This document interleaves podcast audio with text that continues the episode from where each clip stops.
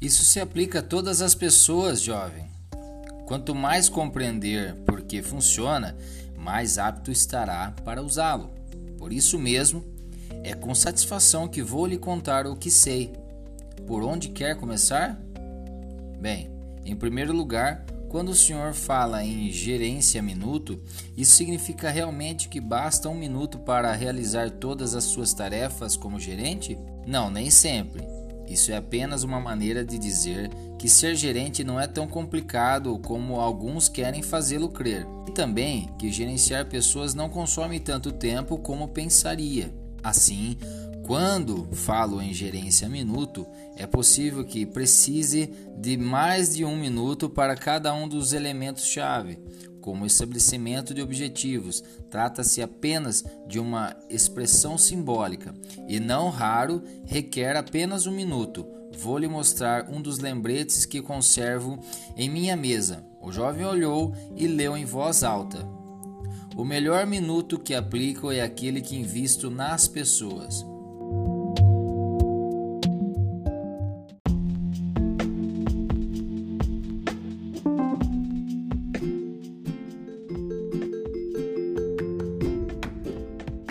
É irônico, continuou o gerente, é que a maioria das empresas gasta de 50% a 70% de seus recursos em salários e, contudo, investe menos de 1% de seu orçamento em treinamentos de pessoal. A maior parte delas, na verdade, gasta mais tempo e dinheiro na manutenção de seus prédios e equipamentos do que na manutenção de desenvolvimento pessoal. Eu nunca pensei nisso, reconheceu o jovem. Mas, se pessoas produzem resultados, certamente faz sentido investir nelas. Exatamente, concordou o gerente. Se me perguntassem por que pensava assim, responderia: Ultimamente não levei bronca do meu chefe, ou quem cala consente. Era quase como se minha principal motivação fosse evitar punições. Isso é interessante, admitiu o jovem, mas não sei se compreendi bem. Depois acrescentou, impaciente.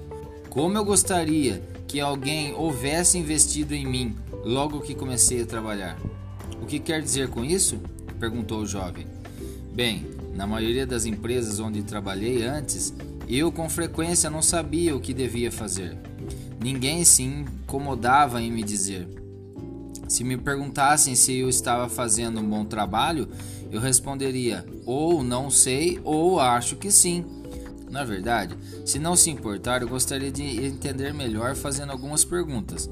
Gostaria de começar com o estabelecimento de objetivos minutos. Por que isso funciona tão bem? Você quer saber por que os objetivos minutos funcionam? Disse o gerente. Ótimo. Levantou-se e começou a andar de um lado para o outro, lentamente pela sala. Vou lhe apresentar uma analogia que talvez ajude. Nas várias empresas onde trabalhei estes anos todos, vi um bocado de gente desmotivada, mas nunca vi uma pessoa desmotivada depois do expediente. Todos parecem motivados para fazer alguma coisa. Certa noite, por exemplo, eu estava jogando boliche quando vi alguns dos empregados problema de minha última empresa. Um deles, um autêntico problema, do qual me lembrava muito bem, pegou a bola, aproximou-se da pista e jogou-a. Logo depois começou a vibrar, gritar, saltar de um lado para o outro. Por que pensa você ele ficou tão feliz? Porque fez um strike e derrubou todos os pinos. Exatamente. Por que será que nem ele nem outras pessoas ficam assim tão animadas no trabalho? Porque não sabem onde estão os pinos. Sorriu o jovem. Entendi. Por quanto tempo continuaria uma pessoa a jogar boliche se não houvesse pinos? Certo, configurou o gerente Minuto. Agora pode compreender o que acontece na maioria das empresas. Acredito que a maioria dos gerentes sabe o que quer que seu pessoal faça, mas simplesmente não se dão ao trabalho de dizer isso às pessoas de uma maneira que elas entendam. Suponha que já deveria saber. Eu nunca suponho coisa alguma quando se trata de estabelecer objetivos. Quando supomos que as pessoas sabem o que esperamos delas, criamos uma forma ineficaz de boliche. Colocamos os pinos, mas quando o jogador lança a bola, assim, quando ele lança e a bola passa por baixo do lençol, Ouve um barulho, mas não sabe quantos pinos derrubou. Quando lhe perguntamos como se saiu, responde: Não sei, mas senti bem.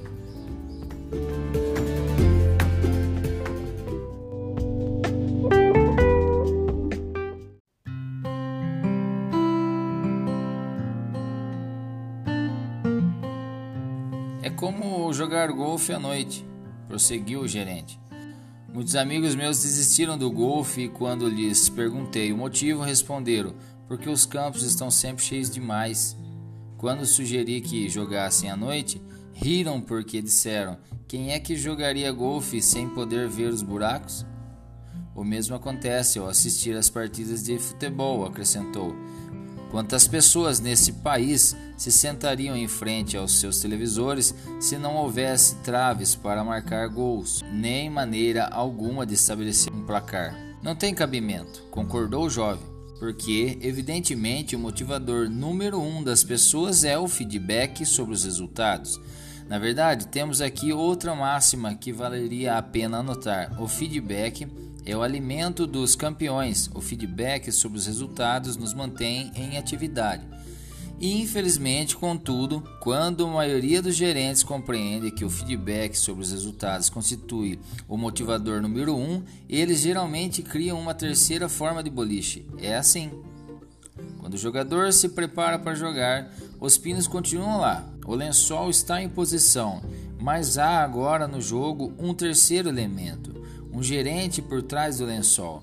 Quando lança a bola, o jogador ouve o barulho dos pinos que caem e o gerente levanta dois dedos para indicar que ele derrubou dois, mas na realidade, é isso o que faz a maioria dos gerentes? Não. E o jovem sorriu. Geralmente dizem que erramos oito. Exatamente, exclamou o gerente minuto. Uma pergunta que sempre fiz foi: por que o gerente não levantava o lençol de modo que ele e seu subordinado pudessem ver os pinos? Por quê? Porque se aproxima o dia em que ele tem que aplicar a grande tradição americana, a avaliação de desempenho. Por causa da avaliação de desempenho? Como assim?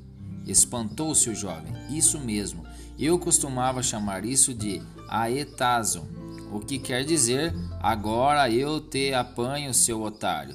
Esses gerentes não dizem ao pessoal o que esperam deles, deixam-nos se virar e bem, caem em cima deles quando não atingem o nível desejado. Por que é que o senhor acha que fazem isso? perguntou o jovem, sabendo muito bem a verdade contida nos comentários do gerente. Para mostrar sua competência, retrucou o gerente. O que é que o senhor quer dizer com isso de mostrar competência? Espantou-se o jovem. O que você acha que seu chefe pensaria de você se classificasse todos os seus subordinados com as notas mais altas de avaliação de desempenho? Ele pensaria que sou apenas um cara legal, que não sabe discriminar um bom desempenho de um desempenho medíocre. Exatamente, concordou o gerente. Na maioria das empresas, a fim de classificar-se como gerente competente, o chefe tem que flagrar algumas pessoas cometendo os erros. Precisa de alguns vencedores, alguns perdedores e o resto mais ou menos na média, percebe? Temos uma mentalidade de curva de distribuição normal. Lembro-me que, certa vez, quando visitei a escola do meu filho, observei uma professora da quinta série submeter os alunos a uma prova sobre capitais de estados. Quando lhe perguntei por que ela não distribuía alguns mapas pela sala e deixava que os alunos os consultassem, ela respondeu: Não poderia fazer isso porque todos os alunos tirariam 100 como se fosse ruim que todos se saíssem bem. Lembro-me que li em algum lugar que quando alguém perguntou a Einstein qual era o número do seu telefone, ele teve que recorrer à lista telefônica. Está brincando, disse rindo o jovem. Não, não estou. Ele disse que jamais ocupava espaço de sua mente com informações que poderia obter em outro lugar. Bem, se não conhecesse essa história, o que pensaria de alguém que precisa consultar uma lista telefônica para encontrar o número do seu telefone? Você o veria como um vencedor ou um perdedor? O jovem riu a beça e respondeu: Um perdedor completo. Certo, respondeu o gerente. Eu também, mas nós dois nos teríamos enganado, não? O jovem assinou com a cabeça, concordando. É fácil para qualquer um de nós cometer esse erro, disse o gerente. Mostrou em seguida uma placa que mandara fazer. Leia o que está escrito ali, disse.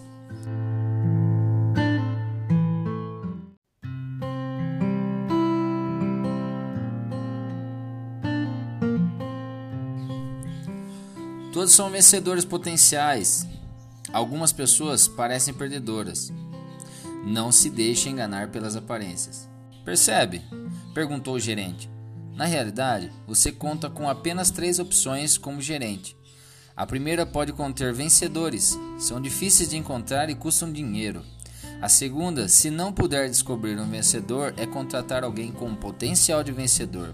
E em seguida, Treina sistematicamente essa pessoa para se tornar um vencedor. Se não estiver disposto a usar nenhuma das duas primeiras alternativas, e fico muitas vezes espantado com o número de gerentes que não quer pagar o necessário para contratar um vencedor ou investir o tempo necessário a fim de treinar o indivíduo para tornar-se um vencedor.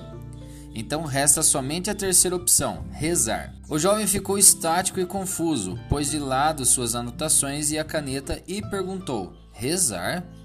O gerente sorriu. Isso foi apenas uma tentativa de fazer piada, jovem. Mas, quando se pensa no caso, há muitos gerentes que diariamente rezam suplicando: Tomara que esse cara dê certo. Ah, sei disso, disse sério o jovem. Vamos começar com a primeira opção. Se o senhor contratar um vencedor, é realmente fácil ser um gerente minuto, não? Certamente que é, respondeu o gerente sorrindo. Estava espantado ao ver como o jovem estava sério, como se a seriedade transformasse a pessoa em melhor gerente. Com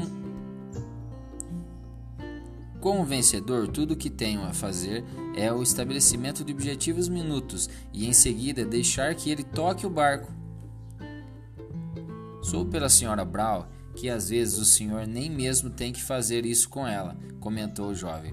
Ela tem toda a razão, confirmou o gerente. Ela já se esqueceu mais do que a maioria das pessoas por aqui sabe. Mas, no caso de todos, vencedores ou vencedores potenciais, o estabelecimento de objetivos minutos constitui um instrumento básico para o comportamento produtivo. É verdade que, quem quer que faça o estabelecimento dos objetivos minutos, eles têm que ser descritos numa única folha de papel? perguntou o jovem. Absolutamente verdade, confirmou o gerente minuto. Por que isso é tão importante? Porque dessa maneira as pessoas podem rever com frequência seus objetivos e confrontá-los com o seu desempenho. Pelo que entendi, o senhor determina que anote apenas os principais objetivos e responsabilidades e não todos os aspectos do trabalho de cada um, arriscou o jovem. Certo. E isso porque não quero que esta empresa se transforme numa fábrica de papel. Não quero um bocado de papel arquivado por aí, examinado apenas uma vez por ano. Quando chega a ocasião do estabelecimento de objetivos minutos para o ano seguinte, ou a hora da avaliação de desempenho, ou coisas assim. Como você provavelmente notou, Todos os que trabalham comigo têm por perto uma placa que diz o seguinte: Mostrou ao visitante sua cópia da placa? Reserve um minuto. Examine seus objetivos. Examine seus desempenhos. Verifique se o seu comportamento está de acordo com seus objetivos. O jovem ficou espantado, não tinha visto essa placa em sua visita anterior. Nunca vi uma placa dessas, confessou. É sensacional. Poderia conseguir uma delas? Certamente, concordou o gerente. Vou providenciar isso. Enquanto anotava algumas das coisas que estava aprendendo, o aspirante a gerente disse, sem erguer a cabeça: O senhor sabe, num tempo assim tão curto, é difícil aprender tudo o que preciso sobre a gerência minuto. Claro que há mais detalhes que eu gostaria de saber a respeito dos objetivos minutos, por exemplo. Mas talvez eu possa aprender isso mais tarde. Poderíamos passar agora aos elogios minuto? perguntou o jovem, levantando a cabeça. Certamente, concordou o gerente minuto. Você provavelmente está se perguntando por que isso também funciona. Claro que estou, respondeu o visitante. Vejamos alguns exemplos, disse o gerente minuto. Talvez fique claro para você por que os elogios minutos funcionam tão bem. Gostaria muito, disse o jovem. Vou começar dando o exemplo de um pombo e em seguida passarei a falar sobre pessoas, explicou o gerente. No entanto, lembre-se, jovem, que pessoas não são pombos. As pessoas são mais complicadas. São conscientes, pensam por si mesmas e de modo algum querem ser manipuladas por outra pessoa. Lembre-se disso e respeite esse fato. É a chave da boa gerência.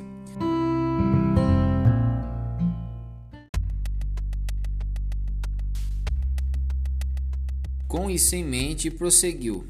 Vejamos alguns exemplos simples que nos mostra que todos procuramos aquilo que nos gratifica e evitamos aquilo que nos é desagradável. Suponha que temos um pombo não treinado que queremos que entre numa caixa pelo canto anterior esquerdo, que cruze a caixa até o canto posterior direito e pressione uma alavanca com a pata direita. Suponha ainda que, num ponto não muito distante da entrada, temos uma máquina que solta bolinhas de alimento para recompensar e reforçar o pombo.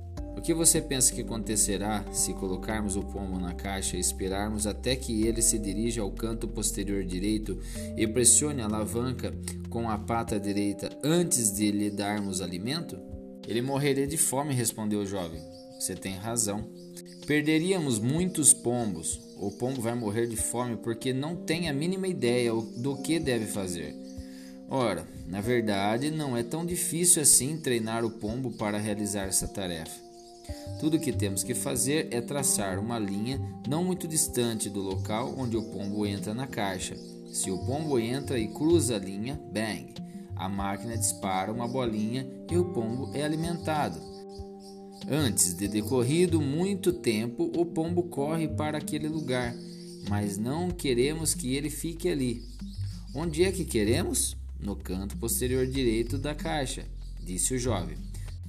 Certo, confirmou o gerente Minuto. Portanto, depois de algum tempo, você deixa de recompensar o pombo por correr até aquele lugar e traça outra linha não muito distante da primeira, mas na direção do objetivo, o canto posterior direito da caixa. Bem, o pombo corre ao redor do velho lugar e não recebe alimento. Logo depois, porém, ele cruza a nova linha e bang, a máquina dispara outra vez e ele é alimentado. Em seguida, você traça outra linha, mais uma vez na direção do objetivo, mas não distante demais para dificultar que o pombo chegue a ela. Continuamos a marcar essas linhas cada vez mais perto do canto posterior direito da caixa até que não alimentamos o pombo, a menos que ele toque a alavanca e depois, finalmente, apenas quando a pressiona com a pata direita. Por que o Senhor estabelece todos esses pequenos objetivos? indagou o jovem. Traçando essas séries de linhas, estabelecemos objetivos que o pombo pode alcançar. Assim, a chave para treinar pessoas para realizar novas tarefas é, no princípio, flagrá-las fazendo alguma coisa aproximadamente certa até que, no fim, aprendam a fazê-la exatamente certa.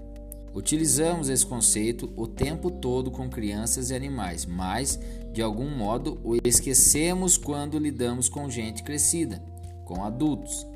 Por exemplo, em alguns dos aquários marinhos que existem nos Estados Unidos, geralmente o espetáculo termina com uma grande baleia saltando por cima de uma corda esticada sobre a água.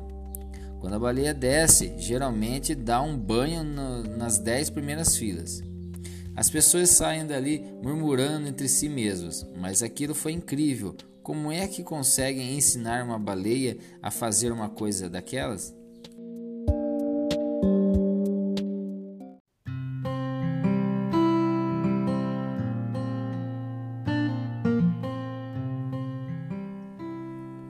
Você acha, perguntou o gerente, que os caras saem mar adentro num barco Esticam uma corda sobre a água e gritam: pule, pule, até que uma baleia salta da água e transpõe a corda. E depois dizem: Ei, vamos contratá-la, ela é uma verdadeira vencedora. Não, riu o jovem, mas isso seria realmente contratar o vencedor. Os dois riram juntos, satisfeitos. Você tem razão, disse o gerente. Quando a capturaram, a baleia nada sabia sobre pular corda. Assim, quando começaram a treiná-la na grande piscina, onde acha que colocaram a corda? No fundo da piscina, respondeu o jovem. Claro, confirmou o gerente. Todas as vezes que a baleia nadava sobre a corda, o que aliás sempre acontecia, era alimentada. Logo depois, subiram um pouco a corda. Se nadava por baixo da corda, a baleia não recebia alimento durante o treinamento. Toda vez que nadava por cima, recebia. Assim, logo depois, a baleia começou a nadar sobre a corda o tempo todo, e eles continuaram a subi-la sempre um pouco mais. Por que elevaram a corda? perguntou o jovem. Em primeiro lugar, disse o gerente, porque foram claros sobre objetivos. Queriam que a baleia saltasse da água e transputasse da corda. Em segundo, observou o gerente Minuto, o show não seria muito interessante se o treinador só dissesse: Pessoal, a baleia conseguiu novamente. Todos tentando enxergar e nada acontecendo. Assim, durante certo período de tempo, continuaram a elevar a corda até tirá-la finalmente da água. Agora, a grande baleia sabe que, para ser alimentada, tem que saltar parcialmente da água e sobre a corda. Logo que esse objetivo é atingido, pode-se começar a elevar mais, cada vez mais a corda fora da água. Então, é assim que fazem, comentou o jovem. Bem, compreendo agora que o método funciona com animais, mas não seria um pouco demais usá-lo com pessoas? Não trata-se de um fato muito natural, respondeu o jovem. Fazemos essencialmente o mesmo com crianças de quem cuidamos. Como é que você pensa que os ensinamos a andar?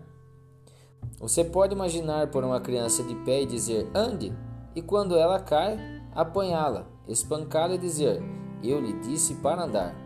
Não, você a põe de pé, ela balança um pouco, você fica todo animado e diz ela ficou de pé, ela ficou de pé e abraça e beija a criança. No dia seguinte, ela fica de pé um pouco mais de tempo, talvez de um passo vacilante, e você a cobre de beijos e abraços.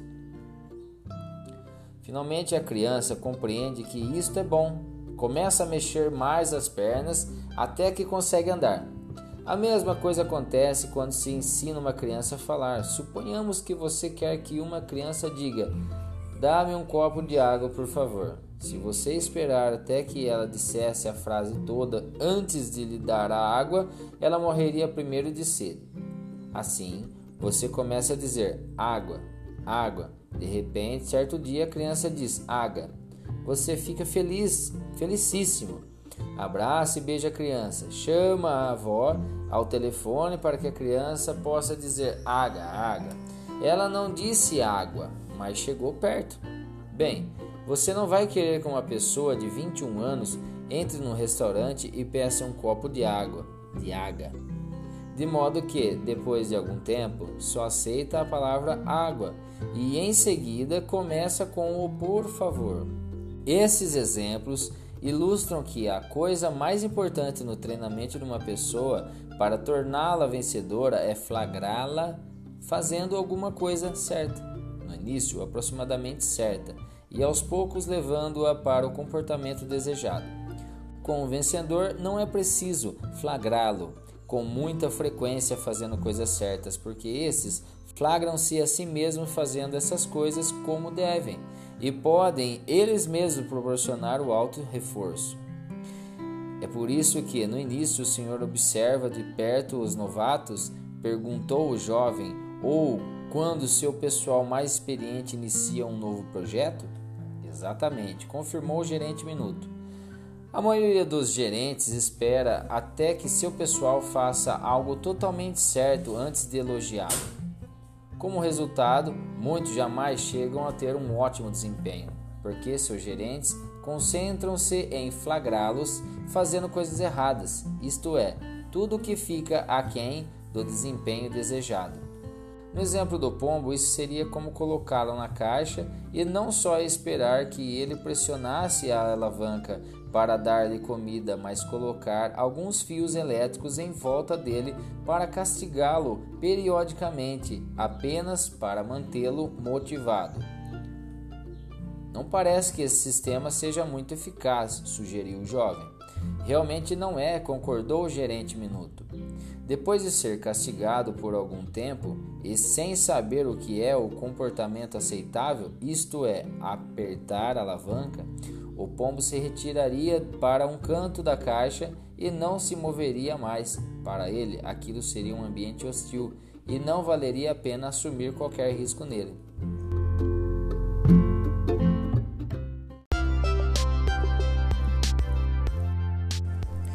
E aí pessoal, tá gostando? Me chamo Márcio Finotti, estamos aqui no podcast Não Desista. Estou aqui para trazer um pouco de conhecimento, está sendo muito bom reler esse livro. Agradeço a todos que estão acompanhando e semana que vem tem mais um pouquinho, hein? Obrigado.